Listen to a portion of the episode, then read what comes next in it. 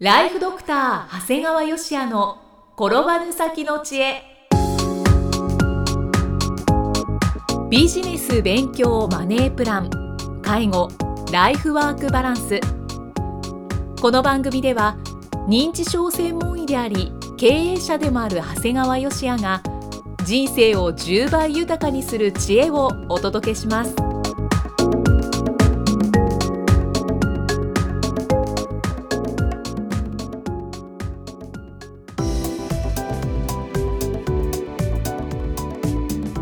んにちは、生きみえです。ライフドクター長谷川芳也の転ばぬ先の知恵今回も始まりました。長谷川先生よろしくお願いします。お願いします。今回はどのようなお話でしょうか？あの縁があってですね、はい、えー、営業のプロフェッショナル長谷川千奈美さんとお会いすることができました。はい。あの、まあ、以前にもねこれでご紹介したあの長谷川さんの書かれたビジネス小説営業の悪魔に感動し、まあ、お会いしたいという希望が叶ったんですね、はい、結構僕ねあの会いたいっていうといろんなところで会いたい会いたいって言うと会えるんだよね。そうですよね、うん、結構会ってらっしゃいますよね。そう何の接点もないんだけどね。すごいです、まで長谷川さんはねすごいんだよ。学習教材を販売する中央出版、まあ、結構ねこうブラックなイメージがある会社なんだけども。で営業ナンバーワンになった実績の持ち主なんですよ。素晴らしいですうん、すごいよね。はい、ナンバーワンですもんね。そう、もうだからね、結構会いたい会いたいとは言ってたんだけど、ちょっとお会いするまではどんなすげえ女性なんだろうと勝手に緊張してたんだよね。はい。なんか結構ね、うん、卒がなくて、こうなんか話題が豊富で、なんかちょっと少し推しが強いね。なんか営業スーパーウーマンみたいな方を勝手に想像していて私もそう思いますし予想通りでしたかうん。ただね全然違うの。全然違う、うん、お会いするとそんな迫力は全然ない、はあ、体型も華奢、はい、あの結構卒がないこともないんですよね、まあ卒がある。で決して完璧じゃない。でね喋ってみるとね、はい、全然話上手じゃないんだね。えー、営業ナンバーワンだったのに。でどこか変な話軽口も言われない。もうなんかねどっかちょっと真面目なタイプ。なんか真逆ですね。いやいや本当にこんなんで営業できるんかなという疑問さえ湧いたんだね。でねまあそれでちょっとお会いしてから長谷川さんのこう1作目の著書をちょっと読んだんですね、はい、これ題名がね人見知り社員がナンバーワン営業になれた私の方法というの中に、はい。えー、いくつか答えがあったんですね。人見知りなんですねそうなんだ。どう見ても人見知りで喋り下手なんですよ。はい。でねこういくつかあったのがね営業は期待のエースほど心折られる、うん、口下手人見知りな人にダイヤの原石がいる。というのが長谷川さんの経験から言えてるんだよね。で人間関係のコミュニケーション能力と営業の現場で必要とされるコミュニケーション能力とは異なるとだからすごくよく喋ってすごく人当たりがいいから営業ができるかってそういうもんじゃないよということ、はい、あと逆に売れる営業マンは鉄の心を持った人ではないと。お客様の心を敏感に察知できる繊細な人が多いんですよということなんですよね。だからあこれはなるほどこういうことなんだと。なんとなくね長谷川さんの見た目と営業のプロフェッショナルギャップのがあるということの原因が分かったような気がしたんだよね。うん、そうですねでこれ本の中にはねそうそう長谷川さんが高校を中退したことまで書かれてるんだよね。えそうなのと思ったんだけど、だからなんとなくこれこの本が営業のノウハウ本だけということだけじゃなくてなんかねすごい勇気をもらえる内容になってんだよね。だからこう平成23年にの11月に発売された本なんだけど、はい、現在のところ4釣りでなんかこうなんとなく売りつ売れ続けてるみたいなんですね。だからまあそういった面でとても魅力的なこの長谷川千奈美さんとの出会いにとても感謝しております、はい、でねこのもう一つこの長谷川千奈美さんの本の中で営業マンは仮面をかぶれってご紹介されてるんだよね。うん、はい、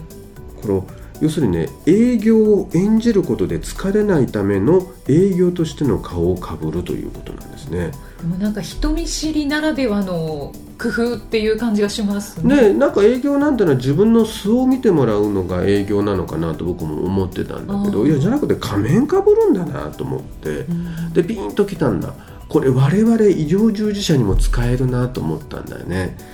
で確かにね自分も医者としてある時期自分に合った仮面をかぶったような気がするんだよね。あそうなんですね、うん、で特に研修医の時なんかは本当に多くの先輩医師の患者さんへの接し方だとか態度なんか見て、まあ、いいところを取り入れながら自分のスタイル、うん、ある意味仮面を見つけたような気がするんだよね。でそうやって仮面をかぶることができるようになると確かに疲れなくなってきたんだよね、うん、常に自分をさらけ出してるんじゃなくてこれはあくまで仮面なんだからと。でだから逆に言うとこう仕事が終わったら仮面を脱ぐ。だからストレスはもう別に置いてくると。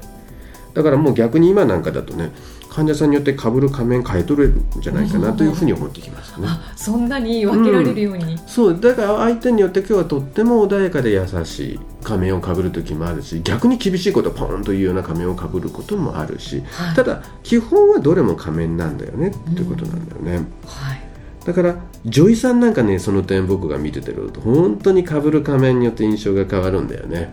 女医さんはね申し訳ないけど必ず仮面をなんか選ばないかんのだなってのこれずっと思ってた。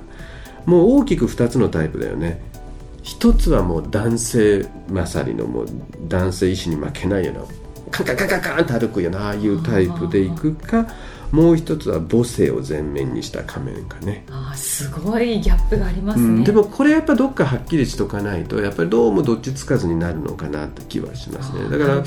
僕らの時代は女優さんも少なかったんだけどみんなその学生時代から知ってる女優さんがこう自分のスタイルを作っていく姿っていうのはなんかとっても面白いなと思ってますね。以前はなんか男勝りな女優さんが多いイメージですね、うんでもやっぱり母性を前面に出してる人も目立たないけど結構いますよって現実にはね、うん、だからこのかぶる仮面という観点ではね看護婦さんも面白いんだよね、うん、このね病棟の看護スタッフって大体20名前後で構成されてるんだけど、はい、病院やね病棟が変わっても不調主任中堅若手さらに優しい人厳しい人意地悪な人容量の悪い人すごくいい人なんか不思議とね同じ組み合わせなんだよね。えなんであそこにいたあのいや意地悪なやつがここにもいるんだみたいな感じでね必ず同じような配置になってねなんかこう平等によってかぶる仮面があってそれ分担してるんじゃないかなという気がするんだよね。面白いですね。きっとねこれこれぐらいの20名前後の年齢性格も異なったコミュニティができた時で大体パターンができてくるんじゃないかなと思う。で不思議と全員が意地悪とかにはなんないんだよね、きっとある人があんまり意地悪の人がいいとこう意地悪じゃない人もちゃんと場面として出てくるんじゃないかな。面白いなという気がしてね。あだから医療従事者はみんな仮面かぶるんだと思ってね、だから中にはねこう仕事に馴染めずに疲れ果てて辞めていくスタッフっているんだよね、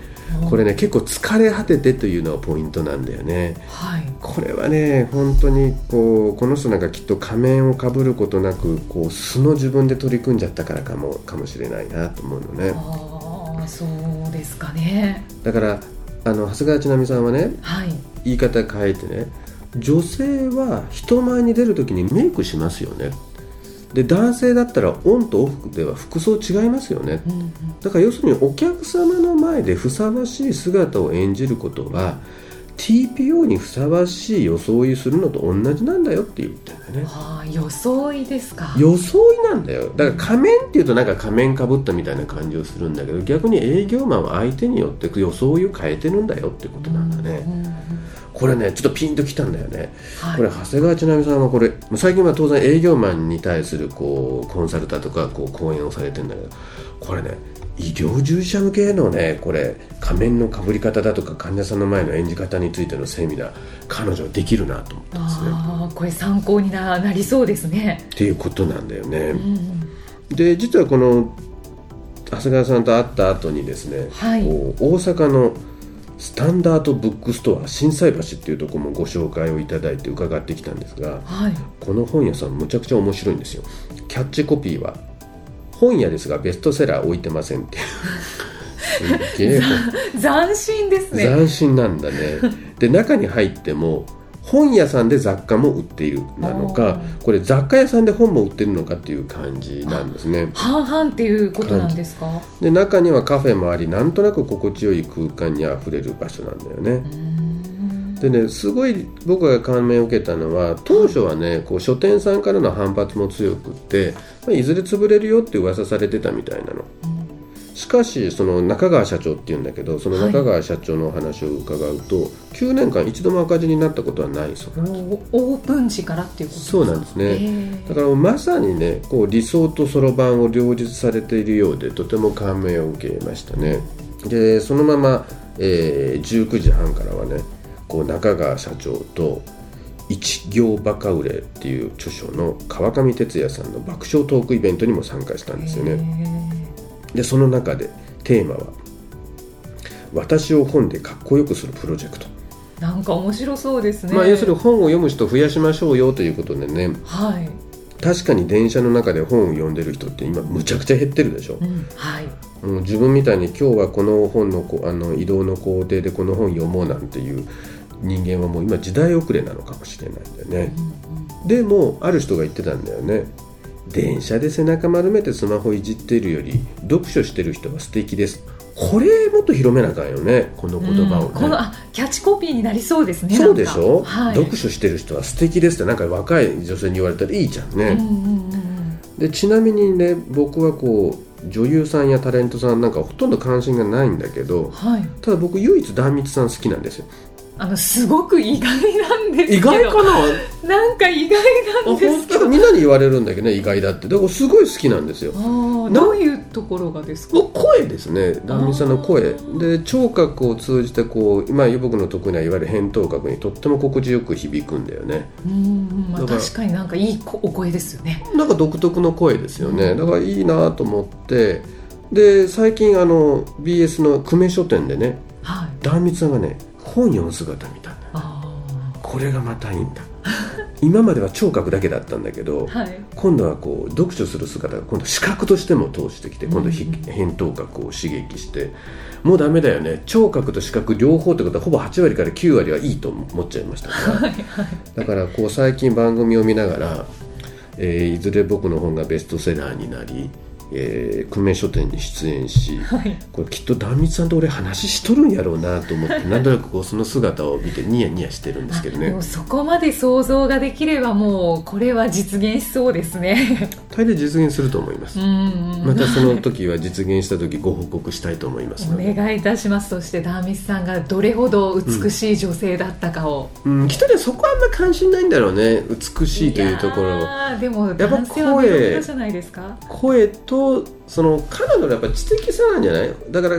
綺麗な人いくらでも世の中にいるじゃない、うん、あそこがこうあれかイキさんのその発想自体がこう男性をうまく魅了できない原因。男性はそんな言うほど綺麗とかどうこうで見てない。だから壇蜜さんでも壇蜜さんの声。であったり、はい、あの彼女のやっぱ本を読む姿。仕草とかの方をやっぱいいなと思うんじゃないかな、うん、別に綺麗なだけで男性を落とせるわけではない。はいかしこまりました。ちょっと参考にしてみてください。はい。あの個人的に参考にさせていただきます。はい。でその場にあった仮面をかぶるっていうことですね、はい、なんかこう仮面をかぶるって本当に一見ごまかして生きるみたいな感じもするんですけど、うん。うん、心地よく過ごしていく術なのかなということを今回の話で、まあ、あの TPO にふさわしい装いですね仮面をかぶるっていうと抵抗があるけど装いっていうフレーズはすごい素敵だなと思いましたね。はい、ありがとうございます。では最後に長谷川先生の有料番組をご紹介いたします。タイトルは診療より簡単ドクターによるドクターのための正しい医療経営の勧めこちらは医療法人ブレイングループが実践し構築した医療経営の方法を余すことなくお伝えしている番組ですあの内容が本当にいいんですよね。うん、まあそうですね。で、なんかね、最近ちょっとコミュニティができてきてますよね。本当にこう、はい、情報をお互いこうキャッチボールするみたいなんで、うん、でまだ何の予定もないんだけども、いずれ公開収録したいよね。ああ、ねおっしゃってますよね。うん、で結構皆さんあれどうやって撮ってるのと思われるかもしれないんだけど、結構すごいスタッフで撮ってんだよね。えーと、と56人はいますよね。いますね、でまああの某元 NHK のね綺麗なアナウンサーの方もちゃんとチェックしながら言ってくれますし、お名前出してもいいかと思うんです。そうですね、まあ、矢野香織さんなんですけども。ですからまああの十分公開収録に耐えうるメンバーではやっておりますので、まあ、いずれ実現したいと思います。はい。そちらもお楽しみにしていただきましてあのただいま定期購読受付中ですご入会された方に毎月20日にダウンロード形式の音声ファイルと配信内容をまとめたテキストをお届けしております。そして CD と冊子にして郵送でもお届けしております。最初の2ヶ月間は無料でご利用いただけますのでぜひお気軽に検索してみてください。詳しくは医師・歯科医師向け経営プロデュースのホームページまたは iTunes ストアでも PDF で番組内容をご紹介していますのでご確認ください。長谷川先生今回もありがとうございました。ありがとうございました。